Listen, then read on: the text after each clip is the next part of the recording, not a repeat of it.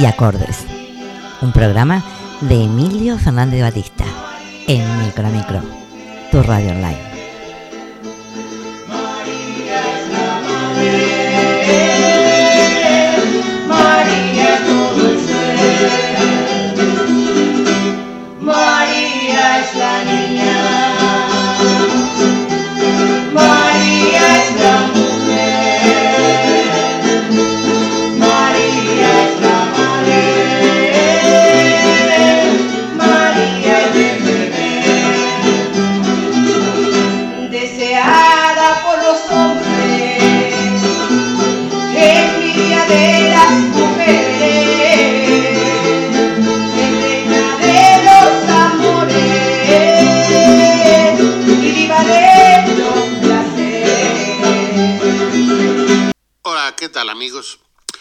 Se encuentren muy bien y que por lo menos la salud no les falte, que no echen en falta un momento para sonreír y sea el tiempo eterno para compartir. Sí, compartir, pues con, con esa cierta frase de moda, en ello nos va la vida. Compartamos pues cada instante de este tiempo que nos ha tocado vivir aquí y ahora. Hoy comenzamos una nueva etapa dentro de la sonda de esta su radio, radio micro a micro, les vamos a ofrecer un nuevo espacio radiofónico, el cual vamos a llamar Letras y Acordes. Estará conducido por un servidor y dirigido por nuestra directora Rosario Rodríguez Vidal, a la que doy las gracias encarecidamente por poner a mi disposición este medio de comunicación y esta franja horaria para llegar hasta ese lugar en el que te encuentras ahora mismo, bien sea trabajando o bien sea disfrutando de un rato libre por la plaza, por el campo, por la ciudad, paseando, en fin, donde quiera que te encuentres, pues ahí, ahí estaremos, ahí estaremos juntos. Antes que nada, permíteme que me presente. Mi nombre es Emilio Fernández Batista y soy, entre otras cosas, folclorista, novelista, poeta, dramaturgo, o lo que viene a ser lo mismo en rasgos generales, escritor o autor, según queramos interpretarlo. Nací en el pueblo de Tías, en la isla de Lazarote, hace, hace un montón. Bueno, bueno, tanto, tanto no, pero sí, hace bastante tiempo. De sobra estará decirlo que este nuevo espacio que hoy se abre en la programación de micro a micro es íntegramente de carácter cultural. Sí, como lo oyes, será la cultura, como no podría ser de otra manera, la que impere en todo momento en este espacio. Tradiciones de nuestras, tradiciones nuestras de todo tipo, cosas de antes, cosas de ahora, anécdotas y cuentos del pasado y del presente. Podremos escuchar música diversa, tradicional o no tradicional, recitales poéticos, relatos cortos e incluso consejos de cómo escribir poesía clásica o contemporánea, cómo comenzar y desarrollar una novela, etcétera, etcétera, etcétera. En definitiva, se trata de llenar nuestra vida de satisfacciones independientemente de la forma en que éstas sean alcanzadas. También podremos encontrarnos con pinceladas de humor, con la picaresca que nos identifica a los canarios y con un sinfín de temas que nos harán pasar, o por lo menos esa es mi intención, unos ratos súper agradables y entrañables. Por todo ello, desde aquí, desde las Islas Canarias para el mundo y viceversa, comenzamos con este tema musical, como si dijéramos para ir haciendo boca o para ir calentando el diente.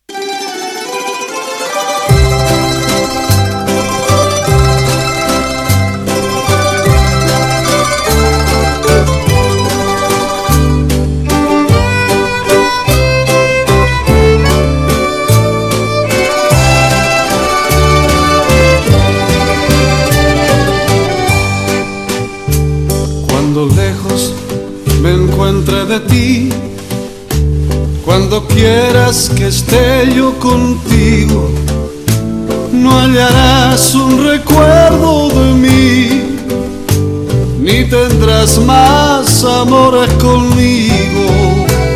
Yo te juro que sé que no volveré, que me haga pedazos la vida. Si una vez con locura te amé, ya de mi alma estará despedida.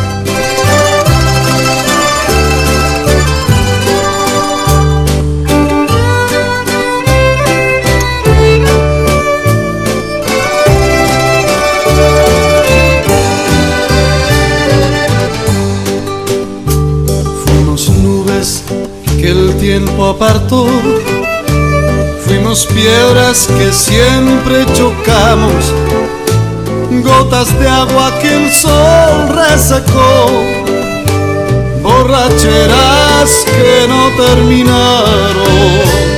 En el tren de la ausencia me voy, mi boleto no tiene regreso. Lo que tengas de mí te lo doy,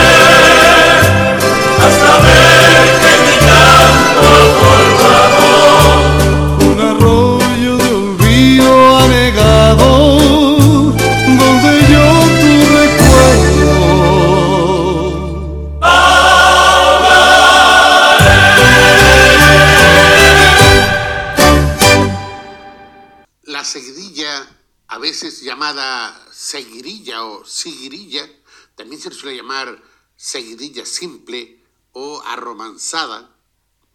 Oiga, esto, esto lo digo para aquel que no lo sabe, pues para quien lo sepa, de poco le va a servir, digo yo. Pero bueno, como les iba diciendo, la seguidilla es una estrofa de arte menor formada por cuatro versos, cuatro versos. Los impares, heptasílabos y libre. Y los pares, pentasílabos con rima asonante entre ellos. Esto le da un toque ligero y sentencioso de pie quebrado, propio para el rajo del ingenio, el piropo entre amantes o el humor. Es de origen oral y tradicional. Repito, los impares de, los cuatro versos, los impares de siete sílabas y libre, y los pares son de cinco sílabas y con rima asonante entre ellos. La seguidilla fue adaptada desde el siglo XVII por la poesía culta, aunque nació mucho antes, claro está. En nuestras islas se estilan muchísimo y, por cierto, muy bonitas que son. Luego las escucharemos por algunos de nuestros grupos que tenemos en nuestra tierra. Por cierto, que también son un montón de ellos. He aquí un ejemplo de seguidilla de Federico García Lorca, prefiero la seguidilla simple, titulada Los Peregrinos, y dice, hacia Roma caminan dos peregrinos a que los case el Papa porque son primos. Yo deduzco, la letra ya deduzco ya que al parecer son primos y el cura no los casó.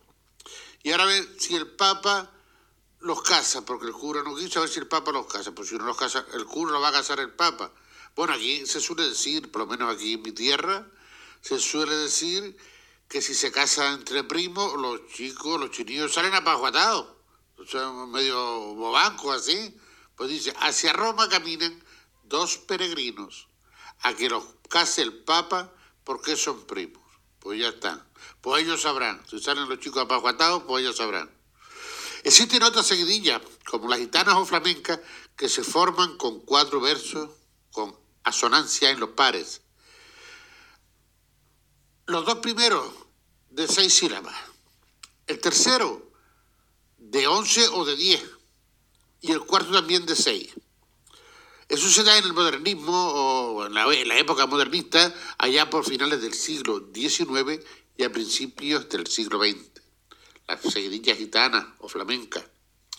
Y un ejemplo, por ejemplo, del poeta Manuel Machado, hermano mayor del otro gran poeta de los Machados, fue Antonio, dice así, las que se publican no son grandes penas, las que se callan y se llevan dentro son las verdaderas.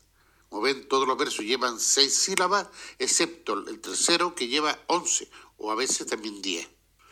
Son las seguidillas gitanas o flamencas. También tenemos la seguidilla real. Hay montones, pero yo estoy diciendo la más importante nada más. Es una variante de la seguidilla simple, de la primera inventada por Sor Juana Inés de la Cruz, una monja. También con rima sonante, al igual que en las otras, en los versos pares. El primero y el tercero, los impares, son decasílabos, diez sílabas el segundo y el cuarto de seis. Un ejemplo de la poetisa Sor Juana Inés de la Cruz es el siguiente. Sin farol se venía una dueña guardando el semblante, porque dice que es muy conocida por las navidades. Bueno, se cree que este canto procede de, Castilla o Alta Andalucía y Extremadura, esa zona ahí del centro de, de, España, de la península, y de la época del Renacimiento, del siglo V, la época que nacieron los Manrique, más o menos, don Rodrigo y su hijo Jorge Manrique. Como es lógico, dada la época, viajaría a nuestro archipiélago con la conquista y se estableció como tantos otros cantos, costumbres y demás aspectos culturales que la realidad del momento pues surgió y se, se formó en nuestras islas. En la actualidad, este canto de la seguidilla responde a un molde común en todas las islas canarias, aunque hay variantes en cada una. En cada isla se canta o tiene algo diferente de la otra. Eso lo pueden ustedes eh, ver eh, según cualquier grupo que oigan, pues verán como que las de Gran Canaria son de una forma, de Tenerife de otra, Lanzarote de otra, todas tienen algo común, pero también tienen todas algo que las diferencia. En Gran Canaria, por ejemplo, las variedades son las, seguidillas corridas y el baile de la cunita, que es una seguidilla, pero le llaman baile de la cunita. En el caso de las corridas, parecidas a las robadas, o sea que en vez de se sigue el, un cantar al otro en vez de robar el último verso, como hacen las robadas, ¿no? En este, las corridas son pues, una tras otra muy seguidas. De ahí viene el nombre seguidilla. La segunda, el baile de la cunita, eh, es tan famosa que, que oímos como villancico, que dice, este niño chiquito no tiene cuna, su padre es carpintero, que le haga una, pues que le haga una. Bueno, pues si tiene madera y tacha, pues ya está. Esta la inmensidad de coplas que hoy por hoy hay para la seguidilla, sobre todo en nuestra tierra. Imagina, imaginemos eh, en el mundo, sobre todo en España, la península, que es la eh, donde más hay, se podrían llenar decenas y decenas de estanterías si todas ellas estuviesen escritas, porque hay que decir que hay muchas, muchas en las mentes de, los, de las personas creadoras y creativas que, que una seguidilla es una preciosidad de hacer porque manifiesta, ya digo, tanto para cosas de amores como para, para el humor, para el humor también. Yo para que nos hagamos una idea de cómo son las seguidillas, por si no lo recordamos, le vamos a dejar con una seguidilla cantada por uno de nuestros grupos famosos de nuestra tierra. Ahí les dejo unas seguidillas.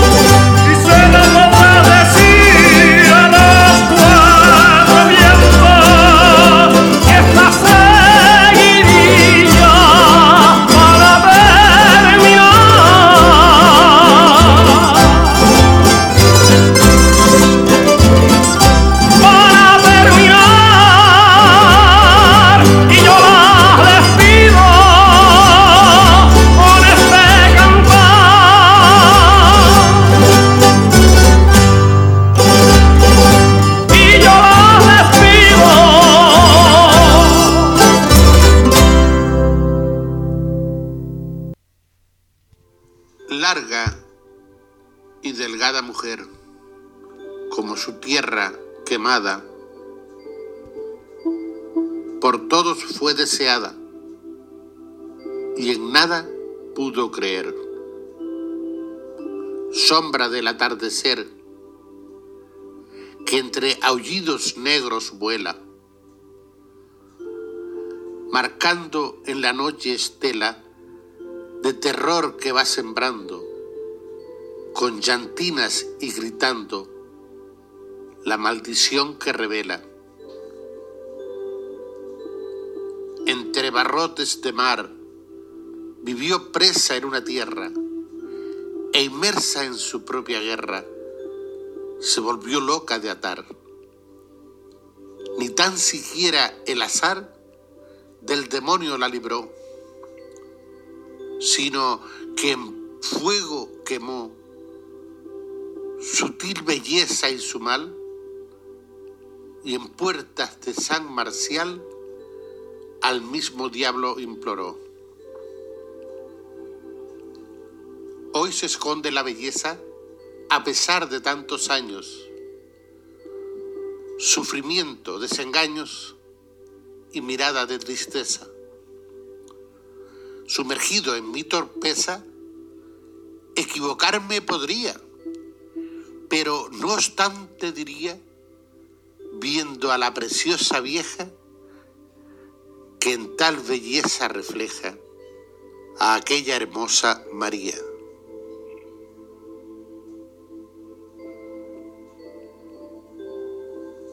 Corrían los años 50 del pasado siglo. En la isla de Lanzarote, en la isla de los volcanes, no había luz eléctrica cuando eso. No había agua potable. Y la que había era tan escasa que había que custodiarla. No habían carreteras solo caminos polvorientos. Y al turismo ni se le esperaba, para nada. Los campos donde se plantaba la cebolla y el tomate, los mejores. Luego los de, los de secano, colmados de trigo, cebada, avena y toda clase de, granos, arvejas, lentejas todo, todo eso es para llevarlo a la molina, todo eso es para hacerlo gofio. Casi siempre descalzo y una sonrisa en el rostro. Siempre, siempre. En esa época, al diminuto aeropuerto que cuando eso había en la isla, llegó un señor que procedía de Tenerife. Para ser más exacto, venía de Santa Cruz. Un poeta, sí, eh, escribía, pero lo que más escribía era poesía. Y se llamaba Rafael. Era trabajador de Telefónica. Se estaban instalando comenzaba a instalarse la línea de teléfono y él era un trabajador que iba a hacer su, parte de trabajo según y como se lo había ordenado su empresa, claro está. Llegó al aeropuerto y en una guagua pequeñita se trasladó hasta Recife. Pocos eran los pasajeros que venían, porque el avión tampoco daba para más. Allí deambuló por la calle Real y por la plaza, junto a la iglesia de San Ginés, cerca del charco, informándose de cómo podía trasladarse hasta el pueblo de Femés, porque allí, en la montaña de la Atalaya, la que está junto al lado mismo de la iglesia de San Marcial, es donde se iban a colocar y habían ya algunas antenas colocadas y allí donde tenía él su puesto de trabajo. Pues andó adelante para atrás por allí, anduvo preguntando por todos sitios para ver cómo podía llegar hasta, hasta, ese lejano pueblo, por caminos pedregosos, de cabras diría,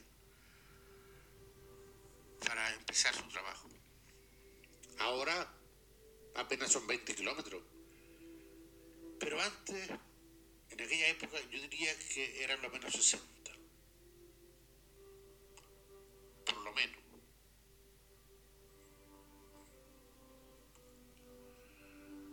Al llegar allí, habían casi, casi más gente que la que puede haber hoy en día en ese pueblo de FMS, en, esa, en ese valle, entre esas montañas, la noche oscura, la luna que casi siempre irradiaba sobre los picos Ajache, Ajache grande, Ajache chico. Rafael era un extraño para todos los lugareños. No, no tenía problemas de convivencia con ellos, claro que no. Pero era un extraño. Pero de tanta gente que pudo ver, gente toda campesina, aunque siempre había alguno que se dedicara algo a la pesca, la mayoría en Femé eran campesinos. Se fijó en una señora, en una vieja, que iba vestida de negro, de luto, y a la que la gente la llamaban María. Mejor dicho, para cuando se reían, más bien decían Mararía. María, Mararía, la llamaban. Le decían de todo, bruja, vieja loca, la gente del lugar, y a él le sorprendía. Y se sorprendió más cuando empezó a preguntar a los vecinos por quién era aquella mujer, que si se miraba atentamente cuando giraba la cabeza en medio de su pañuelo que apenas le dejaba la punta de la nariz y los ojos al aire, se podía ver cuál era la magnitud de su belleza de aquella mujer. Y Rafael sintió tanta intriga por saber quién era esa mujer que le escribió la novela Amararía. Yo, habiendo leído lo que Rafael Arosarena escribió, me dispuse a hacer unas décimas que leí al principio y estas coplas que le voy a leer a continuación a María la muchacha de Femés, que dicen así, y la belleza se encierra en la historia y su pasaje, belleza que hace homenaje a la mujer de esta tierra. Si van por Femés, pregunten al jorobado marcial. Conoce bien a María, también conoce su mal su rostro un pañuelo cubre como a la tierra la arena, escondido tras la pena que su mirada descubre. Ya va corriendo la noche, la atalaya y tinazor, ya están corriendo las sombras, ya están haciendo el terror toda silueta pudiera ser María si es hermosa, porque no era cualquier cosa la belleza que luciera. Ver su figura en la sombra es atisbo de hermosura, y entre sombrías siluetas ilumina su finura. Deseada por los hombres, envidia de las mujeres, es reina de los amores y diva de los placeres. ¿Dónde está Manuel Quintero que le robó el corazón? Ya regresó la Sabina. Manuel no desembarcó. ¿Y dónde está el morito que su amor le prometió? Se lo ha llevado la sombra de aquel cuervo que voló. Qué pobrecita María, qué vivir inoportuno tantos que la pretendían y se quedó sin ninguno. Llega la noche callada y son los ladridos dueños de los tenebrosos sueños que acechan la madrugada. La noche duerme en silencio y entre sombras se dibuja los aullidos de los perros y los gritos de una bruja. Tal negra cola de armiño, la muerte dejaba su halo, poniendo una cruz de palo sobre la cama del niño. Se apagaron las estrellas y la luna se escondió. Al oír fuerte alarido que de la madre brotó loca correrá en la noche como una loba asesina, repartiendo maldiciones entre el mar y la sabina. De Femés a la bahía, en noches de luna llena, vagan sombras de María llorando su negra pena. Gritos, ladridos y voces, llantos, susurros atados, aullidos endemoniados de los demonios feroces. Y arriba sobre la loma, entre la luna y el cielo, se puede ver el revuelo de una maldición que asoma. Jesucito, Jesucito, Jesucito, ¿dónde estás? Vete a encuentro de tu padre que a casa regresa ya. Bruja negra la llamaban a la preciosa María. Loca, loca, le gritaban. Vuela, que ya viene el día. No tuvo madre en su cuna ni quien protección le diera, ni padre, ni hermana alguna, ni una alegría siquiera. No hay dicha para María, solo penas y dolor. Después de que perdió a su hijo, ya nada quiso de Dios, víctima de su belleza, desdicha de quien la amase se quemó como su tierra para del mal liberarse. Donde el diablo fecundó su maldición y su mal, y en propio fuego prendió delante de San Marcial. Grande María, María, María la de Femés. Dejando escrita su historia, con ella misma se fue.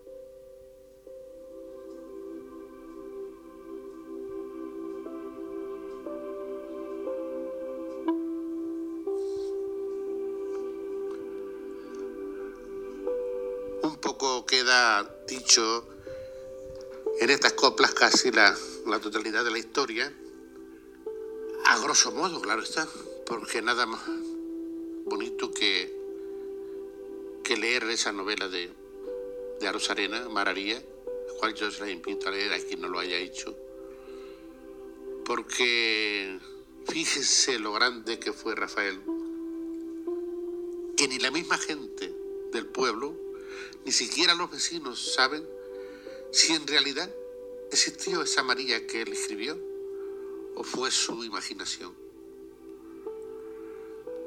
Pues nadie sabe, solo Rafael. Y se lo llevó con él. Con su muerte llevó su secreto. No sabemos, nadie sabe quién era María la de Femés.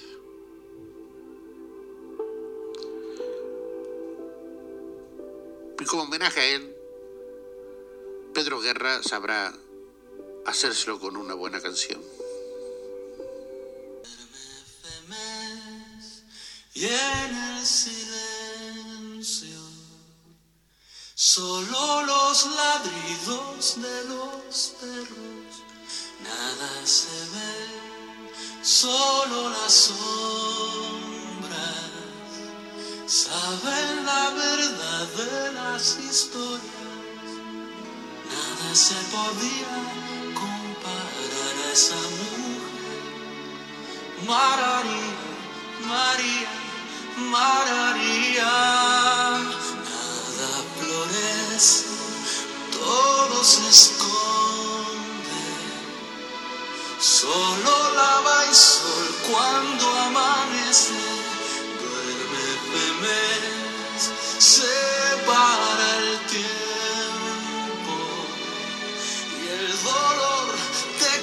como el fuego, nada se podía comparar a esa mujer. María, María, María,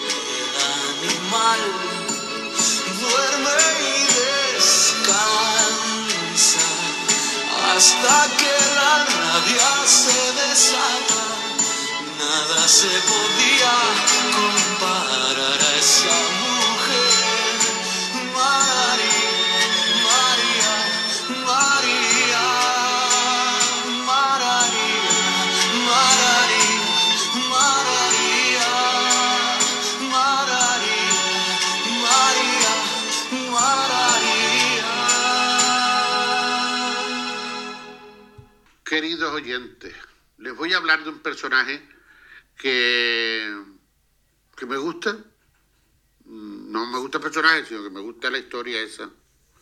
Les voy a hablar de Juana, Juana la Beltraneja, hija de Enrique IV y Juana de Portugal. Les hablo de una época del 1450 más o menos.